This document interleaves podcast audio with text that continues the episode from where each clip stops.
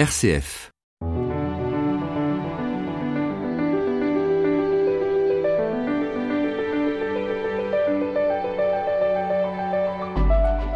Dans le récit poétique du livre de la Genèse, Dieu crée le monde et s'en réjouit, il offre à l'homme la possibilité de s'associer à son œuvre, puis il se retire. Ce récit originel a peut-être inspiré l'évangéliste Matthieu qui, dans une parabole, met en scène la jubilation qu'il peut avoir quand on est humain à devenir co-créateur, encore faut-il y croire. Cette parabole fameuse est celle des talents, un texte qui a pu, dans une interprétation traditionnelle, effrayer pas mal de croyants. Ce dimanche, la liturgie nous donne l'occasion d'y replonger. Et pour nous accompagner, je reçois Jean-François Noël. Bonjour. Bonjour. Vous êtes prêtre à Istres et vous êtes également psychanalyste.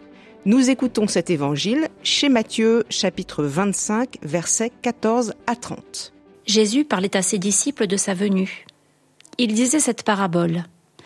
Un homme qui partait en voyage appela ses serviteurs et leur confia ses biens.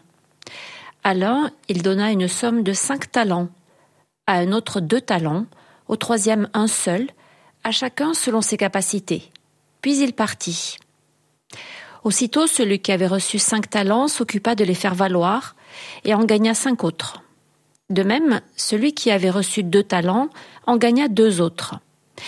Mais celui qui n'en avait reçu qu'un creusa la terre et enfouit l'argent de son maître. Longtemps après, leur maître revient et leur demande des comptes.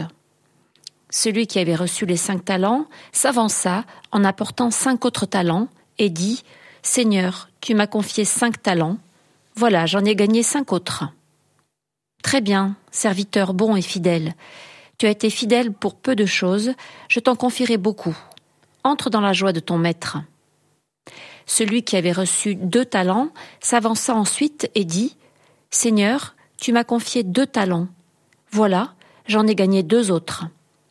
Très bien, serviteur bon et fidèle. Tu as été fidèle pour peu de choses, je t'en confierai beaucoup. Entre dans la joie de ton maître. Celui qui avait reçu un seul talent s'avança ensuite et dit Seigneur, je savais que tu es un homme dur. Tu moissonnes là où tu n'as pas semé, tu ramasses là où tu n'as pas répandu le grain. J'ai eu peur, et je suis allé enfouir ton talent dans la terre. Le voici, tu as ce qui t'appartient. Son maître lui répliqua. Serviteur mauvais et paresseux, tu savais que je moissonne là où je n'ai pas semé, que je ramasse le grain là où je ne l'ai pas répandu. Alors il fallait placer mon argent à la banque, et à mon retour, je l'aurais retrouvé avec les intérêts. Enlevez-lui donc son talent et donnez-le à celui qui en a dix. Car celui qui a recevra encore, et il sera dans l'abondance. Mais celui qui n'a rien se fera enlever même ce qu'il a. Quant à ce serviteur bon à rien, jetez-le dehors dans les ténèbres. Là, il y aura des pleurs et des grincements de dents.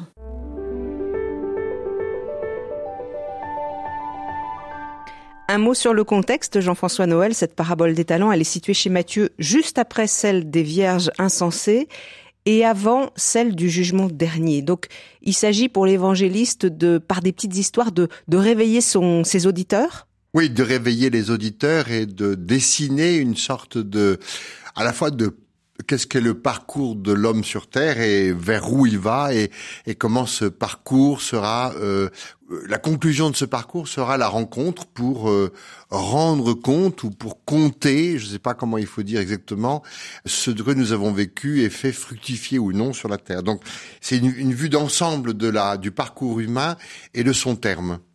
Relisons avec vous cette parabole. Parlant de sa venue, Jésus disait C'est comme un homme qui partait en voyage et qui appela ses serviteurs et leur confia ses biens. On ne sait rien de cet homme. Chez Luc, on en saura un peu plus puisque Luc dit que c'est un homme de haute naissance qui s'en va pour un pays lointain chercher la royauté. Mais là, grande sobriété de Matthieu.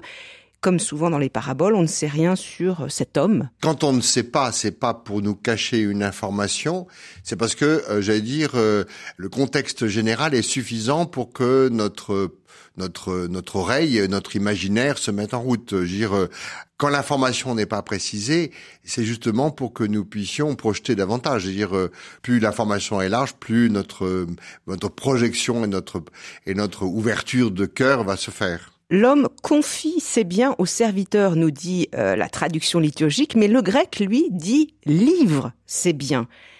Donc, ça n'est pas un prêt, c'est un don. Oui, c'est toute la différence. Je pensais à ça récemment.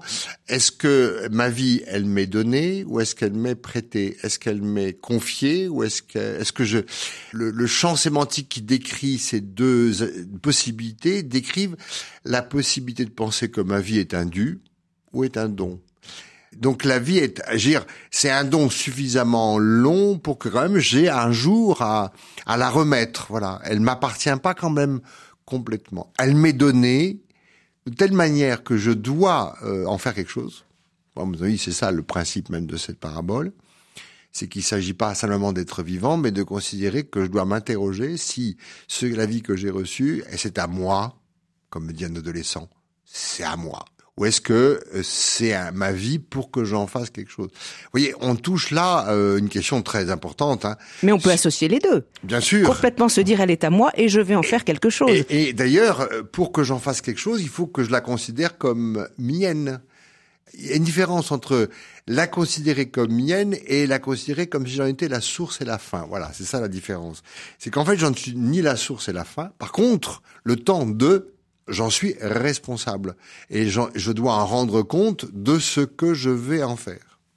Le royaume, nous dit Jésus, c'est comme un homme qui a remis à ses, serviteurs des talents. Alors il remet une somme de cinq talents à l'un, à un autre deux talents, au troisième un seul, à chacun selon ses capacités, puis il partit.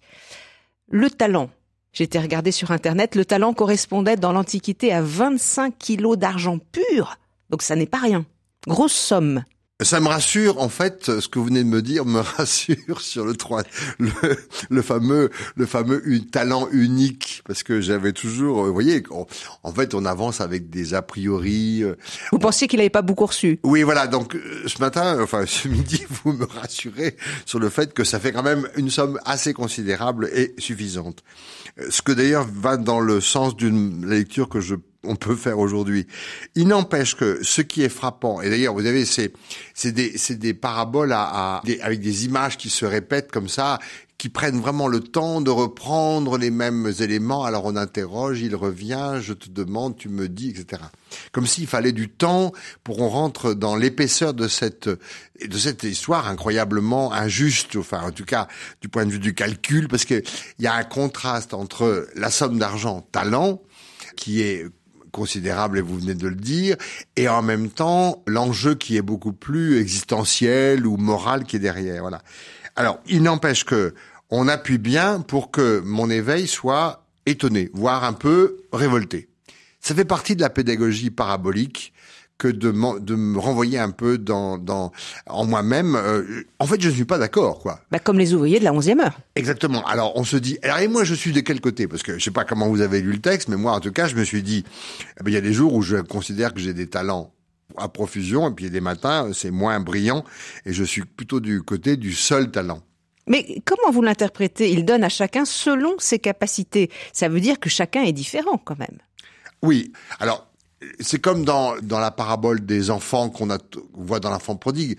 On est toujours un peu ballotté dans ce texte-là, à savoir est-ce que je suis de l'homme privilégié qui a cinq talents? Parce qu'en fait on peut pas s'empêcher de le penser alors que c'est pas ça. Mais peut-être que voilà, il est peut-être demandé plus à certains qui ont cinq talents et demandé moins à d'autres. Voilà. Donc on est ballotté, on est ballotté et le texte euh, nous inquiète et donc on a envie d'en savoir comment moi je vais m'en sortir et au fond quel a été le don qu'on m'a fait? Jean-François Noël, nous regardons avec vous l'évangile de ce dimanche, la parabole des talents chez Matthieu, chapitre 25, versets 14 à 30. Trois serviteurs ont donc reçu une somme d'argent. Aussitôt, celui qui avait reçu cinq talents s'occupa de les faire valoir et en gagna cinq autres.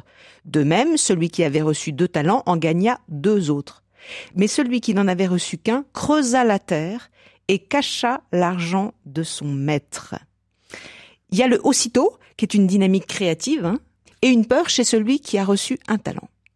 Plus qu'une peur, hein, euh, enfin, vous avez parfaitement raison, il y a une, une sorte de réponse comme ça, fraîche, spontanée, de faire valoir, de faire fructifier, de féconder. Et puis, tout d'un coup, et là, je l'ai encore souligné dans mon texte euh, ce matin, Celui qui n'en avait reçu qu'un creusa la terre. Ça sent déjà la tombe. Ça sent la mort. Et donc les deux premiers sont dans la dans la dans la vie, dans la vie vivante, dans la fécondité immédiate, et puis le dernier est dans la mort. Alors ce qui est intéressant, c'est que il parle de l'argent de son maître.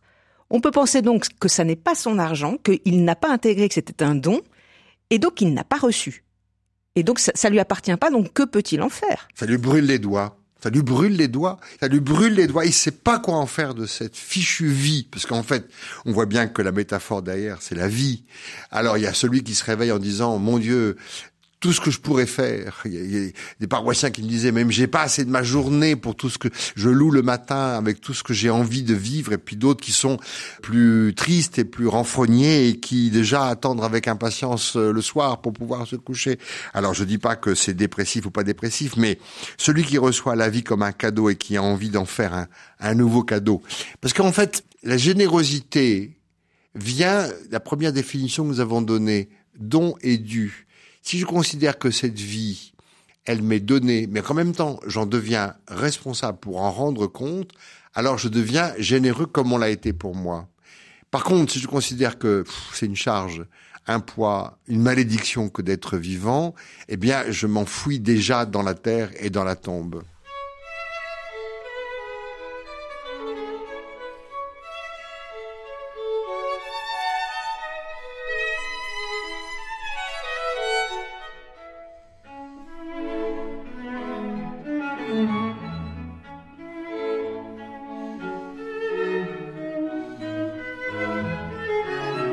RCF, Béatrice Saltner. Jean-François Noël, il faut continuer cette parabole. Longtemps après, le maître revient et il leur demanda des comptes. Alors Marie Malmarie, qui a traduit euh, ce, ce, texte, cette parabole des talents, précise qu'au plus près de la traduction grecque, il s'agit moins de rendre des comptes que de rendre compte, ce qui veut dire que le maître vient parler avec ses serviteurs et essayer de voir avec eux comment ils ont donné sens aux dons reçus. C'est vrai que c'est pas du tout la même chose, hein, de, de dire demande des comptes ou euh, rendre compte avec. Bon, bien sûr, on voit bien que dans la première traduction, on avait une vision un peu, comment dire, d'instituteur qui vient contrôler ou de, de, vérificateur qui vient contrôler de loin, alors que là, il y a euh, c'est comme ce mariage intérieur que Dieu vient et reprend avec nous les poids et les peines et les joies de notre de notre vie. Je pense que la distinction elle est, elle est beaucoup plus ouverte avec Balmarie. Elle va dans le sens que ces talents signifient le don de la vie. Voilà, moi je, je, je suis un peu dans cette interprétation là et que au fond je dirais ça dès maintenant il s'agit pas simplement d'être vivant, il faut en faire quelque chose. Voilà. C'est un peu comme ça que je, je résumerai à ce moment-là, à, à, cet endroit-là. On va voir plus loin. Mais au fond, moi, c'est la question de ma vocation. Au fond, je me suis dit à un moment donné, ok, j'étais là, je suis vivant, et qu'est-ce que je vais en faire? Et j'allais dire, moi, j'ai pensé que tout le monde avait cette question-là, et en fait, tout le monde ne l'a pas. Et c'est une question de de recevoir avec joie l'existence qui m'est donnée et de m'en sentir euh, le jardinier et l'obligation de, la faire, de le faire fructifier. Celui qui avait reçu les cinq talents s'avança en apportant cinq autres talents et dit Seigneur, tu m'as confié cinq talents, voilà, j'en ai gagné cinq autres. Il rend pas en fait l'argent. Il, il dit voilà. Mais on ne sait pas s'il rend l'argent. Enfin, moi je trouve qu'on ne sait pas. Non, d'ailleurs, euh, en fond, peu importe si ça appartient directement au maître ou si cela appartient maintenant à tous deux. Par contre, ce qui est intéressant... La réponse du maître. C'est serviteur bon et fidèle. Très bien, serviteur bon et fidèle. Tu as été fidèle en peu de choses, je te confierai beaucoup. Entre dans, dans la, la joie, joie, de ton maître. Comme si le secret de la joie était du côté de la, du, de cette fécondité, de cette, de cette attente généreuse, de cette, moi je pense que je vois derrière les saints fondateurs, les euh, Mère Teresa, euh, Saint Vincent de Paul, qui, qui, ont essayé de faire de leur vie une réponse vivante, euh, prophétique, n'est-ce pas, et qui ne, ne se, se, sont pas, se sont donné une peine immense pour faire fructifier le toutes les intuitions qui portaient en, qui portaient en eux. Mais c'est la joie d'être co-créateur. C'est la joie d'être co-créateur, exactement. C'est la joie. Il y a une jubilation là. Voilà, c'est c'est c'est ce que d'ailleurs le texte appelle la dilatation du cœur. C'est-à-dire que le cœur s'est dilaté parce qu'il a été invité à rentrer dans une, une inventivité. Il a été euh, convoqué à une inventivité, comme Dieu, inventeur de vie et créateur de vie. Jean-François Noël, euh, le serviteur qui a reçu deux talents s'avance, il dit qu'il a doublé la mise, et là il reçoit exactement hein, les mêmes paroles de la part du maître. Ça pourrait signifier d'ailleurs que le nombre de talents importe peu, ce qui compte c'est qu'on rentre dans la joie du maître. Exactement. Enfin, que cette joie d'ailleurs est, la joie de la rencontre. Parce que la joie n'est pas d'avoir bien fructifié, mais que d'être euh, entendu et d'être appelé bon serviteur, bon et fidèle. C'est ça la joie. Je te reconnais. C'est d'être reconnu. D'être vivant sous le regard d'un autre. Je pense que c'est ça qui fait la joie. Comme si la dissymétrie entre Dieu et l'homme était un peu effacée au profit de la joie d'avoir vécu ensemble, d'avoir donné ensemble et d'avoir fait fructifier ensemble. Tu es bon serviteur, bon et fidèle. Tu été fidèle en peu de choses. En fait, c'est pas grand chose, mais c'est vrai que ta vie humaine par rapport à l'ensemble des vies, c'est rien. Mais ce ces petites choses que je t'ai confiées, elles te font rentrer dans la joie. Jean-François Noël, il faut écouter maintenant le récit de celui qui a reçu un seul talent et qui s'avance vers son maître. Seigneur, je savais que tu es un homme dur, tu moissonnes là où tu n'as pas semé, tu ramasses là où tu n'as pas répandu le grain. J'ai eu peur, je suis allé cacher ton talent dans la terre, le voici, tu as ce qui t'appartient. Qu'est-ce que vous diriez sur cet homme qui croit savoir qui est son maître? Ce qui est curieux, c'est que le Seigneur, enfin l'homme, puisqu'il est appelé Seigneur, que ne dément pas, euh, n'arrive pas ou ne veut pas démentir euh, l'opinion que ce troisième serviteur a de lui. Et la preuve, c'est que un peu plus loin, il prendra les mêmes termes pour dire puisque tu sais que je suis. Ça veut dire que euh, c'est pas alors c'est, on n'est pas dans la psychologie, hein, sa parabole, c'est toujours cette parole qui doit nous prendre par le haut, je dirais, nous tire par le haut, hein, par le haut de l'âme. Elle n'est pas, elle n'est. Vous savez, l'Évangile déteste la causalité, l'explication rationnelle. Bah surtout les paraboles. Voilà alors la parabole, elle, elle nous fait planer, quoi. Je veux dire, elle nous fait planer parce qu'elle nous oblige à nous défaire des explications, des causes. Mais c'est parce que, mais on est tout à fait en dehors. On est donc on est un peu déboussolé. Mais c'est pas bien que le Seigneur ne prenne pas le temps de démonter la fausse opinion que ce serviteur a de lui. Non, ben, il faut bien qu'il y ait des mauvais et des méchants pour que nous, nous puissions à la fois nous repérer et en entendre une, une leçon au bon sens du terme. Mais là, ça veut dire qu'il a imaginé totalement, il est dans l'imaginaire il est enfermé. C'est souvent cet enfermement comme s'il était assourdi et qu'il est, il est dans une croyance. Je suis convaincu que, que ce Seigneur était mauvais.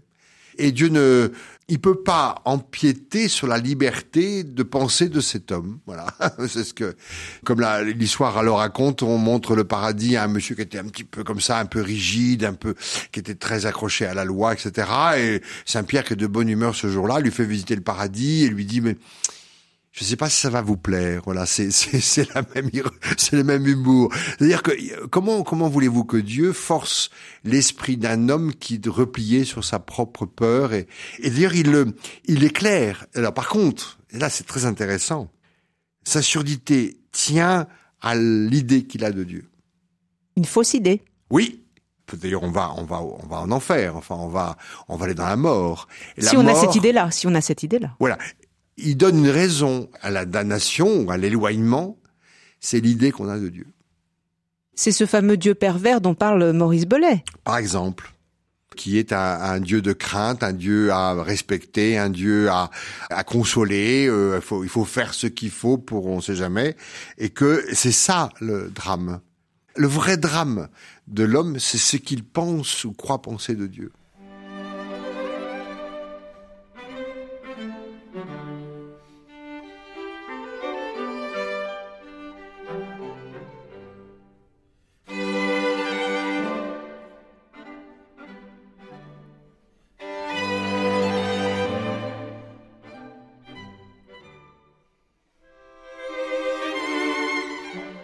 RCF. Enfin une bonne nouvelle. Écoutons la réponse du maître, Jean-François Noël. Serviteur mauvais et paresseux, tu savais que je moissonne là où je n'ai pas semé, que je ramasse le grain là où je ne l'ai pas répandu. Alors, il fallait placer mon argent à la banque et à mon retour, je l'aurais retrouvé avec ses intérêts. Le fantasme d'un maître pervers est comme repris dans la réponse et redonné à celui qui l'avait. Regarde l'idée que tu te fais de moi. Oui, regarde pas pour euh, ni le con, ni l'enfoncer, hein, parce qu'on pourrait croire que qu'à ce moment-là le Seigneur l'enfonce. Non, c'est pour donner une explication que l'image que nous avons de Dieu détermine notre propre vie. C'est là qu'il faut changer. Et que ce que nous pensons de mauvais se retourne contre nous. Ça, c'est la première chose. Le deuxième chose qui me paraît tout aussi intéressant, c'est que c'est pas sans une voie d'issue. Il y a une petite porte qui s'ouvre. Et c'est quoi la porte Et la porte, c'est la fameuse banque. Qu'est-ce que ça veut dire alors, si tu peux pas faire ce que la vie te demande de faire, hein, euh, il s'agit pas d'être vivant, mais de tenter de donner corps et chair à cette vie, eh bien, demande de l'heure pas à d'autres qui vont le faire en ton nom, la fameuse intercession. Et donc je pense là qu'il y a, ok, ok, tu ne te reconnais pas comme capable de, tu as, tu as une mauvaise idée de moi, eh bien au moins fais confiance aux autres frères qui, eux, pourront effectivement t'aider à faire fructifier. Enfin, je ne sais pas si je tire le texte, mais il me semble qu'on a là la reconnaissance du Seigneur que tu es tellement peur, que tu as tellement enfoncé dans la mort, que tu es obligé de t'en référer à d'autres. Quand on est nous-mêmes souffrants et très dans l'épreuve, et que nous avons une idée de l'abandon de Dieu, des frères viennent prier sur nous et viennent jouer l'intercession, ils prennent le relais de ce que je ne peux pas faire. Parce que on voit bien que c'est pas une condamnation morale, c'est une condamnation plus profonde de la rencontre que nous faisons avec Dieu. Et parfois, il peut être euh, terrible, ça peut être terrible cette rencontre, et considérer que Dieu nous a abandonnés. Eh bien, il existe une petite porte, une porte. T'aurais pu demander à d'autres de faire fructifier cet argent. Jean-François Noël, regardons la suite du texte hein, de la parabole qui peut nous apparaître vraiment injuste. Le maître dit Enlevez-lui donc son talent et donnez-le à celui qui en a dix. Comment vous, vous interprétez ce passage? Comme si on n'avait pas fini d'être choqué par cette parabole et qu'il fallait que euh, il en rajoute. Il en rajoute encore. Je veux dire, à la fin, on est oh, on est encore encore sur le sur le choc. Alors, je pense que là, il ouvre encore une autre une autre perspective encore plus oxygénante, mais très dérangeante, qui est qu'il n'y a pas de limite à la générosité, qu'il n'y a pas de limite au fond. Euh, le comptage œil pour œil, dent pour dent, un talent pour un talent, euh, un sou pour un sou, un sou c'est un sou comme on dit, ne correspond à rien de la logique de l'évangile. ça, ça explose complètement dans les paraboles. Ça explose. C'est souvent des logiques d'abondance. Voilà. C'est un appel à la vie, à la vie abondante. Car celui qui a recevra encore, dit Jésus, et il sera dans l'abondance, mais celui qui n'a rien se fera enlever même ce qu'il a. On peut penser que c'est la description d'un état d'esprit que Jésus est en train de décrire là, c'est-à-dire deux manières différentes d'être au monde. Vous avez des personnes qui ont l'impression de ne jamais avoir quelque chose, même si on leur donne, elles n'ont pas l'impression. Oui, oui, tout à fait. C'est, c'est, c'est, c'est vraiment une parabole sur l'imaginaire qui peut être un imaginaire euh, fécond ou un imaginaire euh, fermé.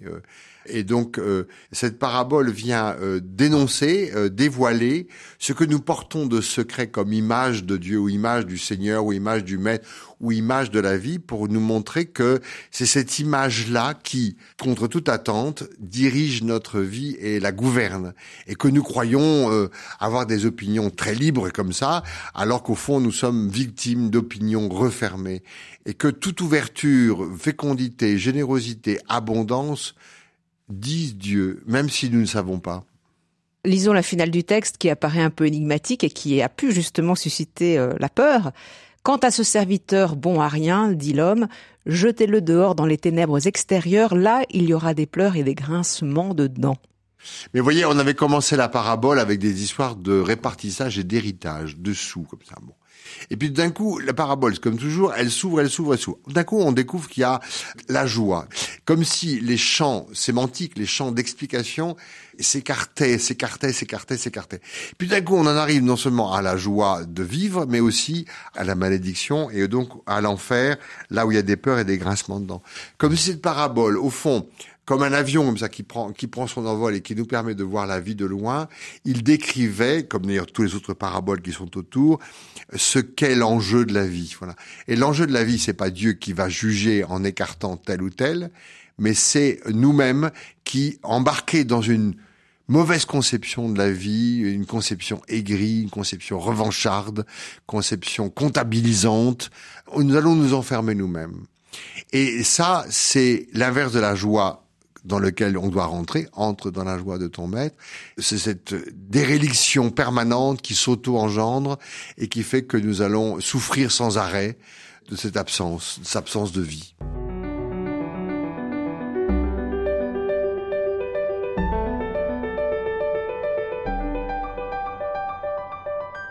Jean-François Noël, en quoi la parabole que nous avons commentée est une bonne nouvelle pour nous aujourd'hui? On a dit beaucoup de choses. Hein elle est convocante, elle nous appelle, c'est-à-dire que qu'est-ce que j'ai pas encore fait de ma vie que je pourrais faire ou donner pour que cette vie euh, soit reçue comme un don que j'aurai à relire et non pas à rendre compte, que j'aurai à lire le grand livre de ma vie avec le maître de la vie, voilà. Il y a tout moment, on peut encore reprendre le chemin de cette euh, inventivité, de cette générosité, de cette fécondité à laquelle nous sommes tous appelés. Mais qu'est-ce que ça change la vie de reconnaître qu'il y a un donateur et surtout de prendre sa vie comme quelque chose qui nous est donné. Ça change qu'il y a quelqu'un de bienveillant à la source de ma vie. Il y a une source qui continue à irriguer ma propre vie et que euh, rien ne, ne semble, sauf moi-même, ne peut tarir cette source première. Je pense souvent à des gens qui me disent mais je suis passé tellement souvent à côté de cette source sans la voir et qu'un jour je l'ai découverte dans la parole ou dans la rencontre d'un frère ou dans dans une communauté ou dans une lecture ou dans un voyage et d'un coup je suis devenu vivant comme jamais et que c'est ça la parabole qui dit ça. Est-ce que tu t'es prêté à la rencontre qui va te faire naître à ta vraie réponse de vie?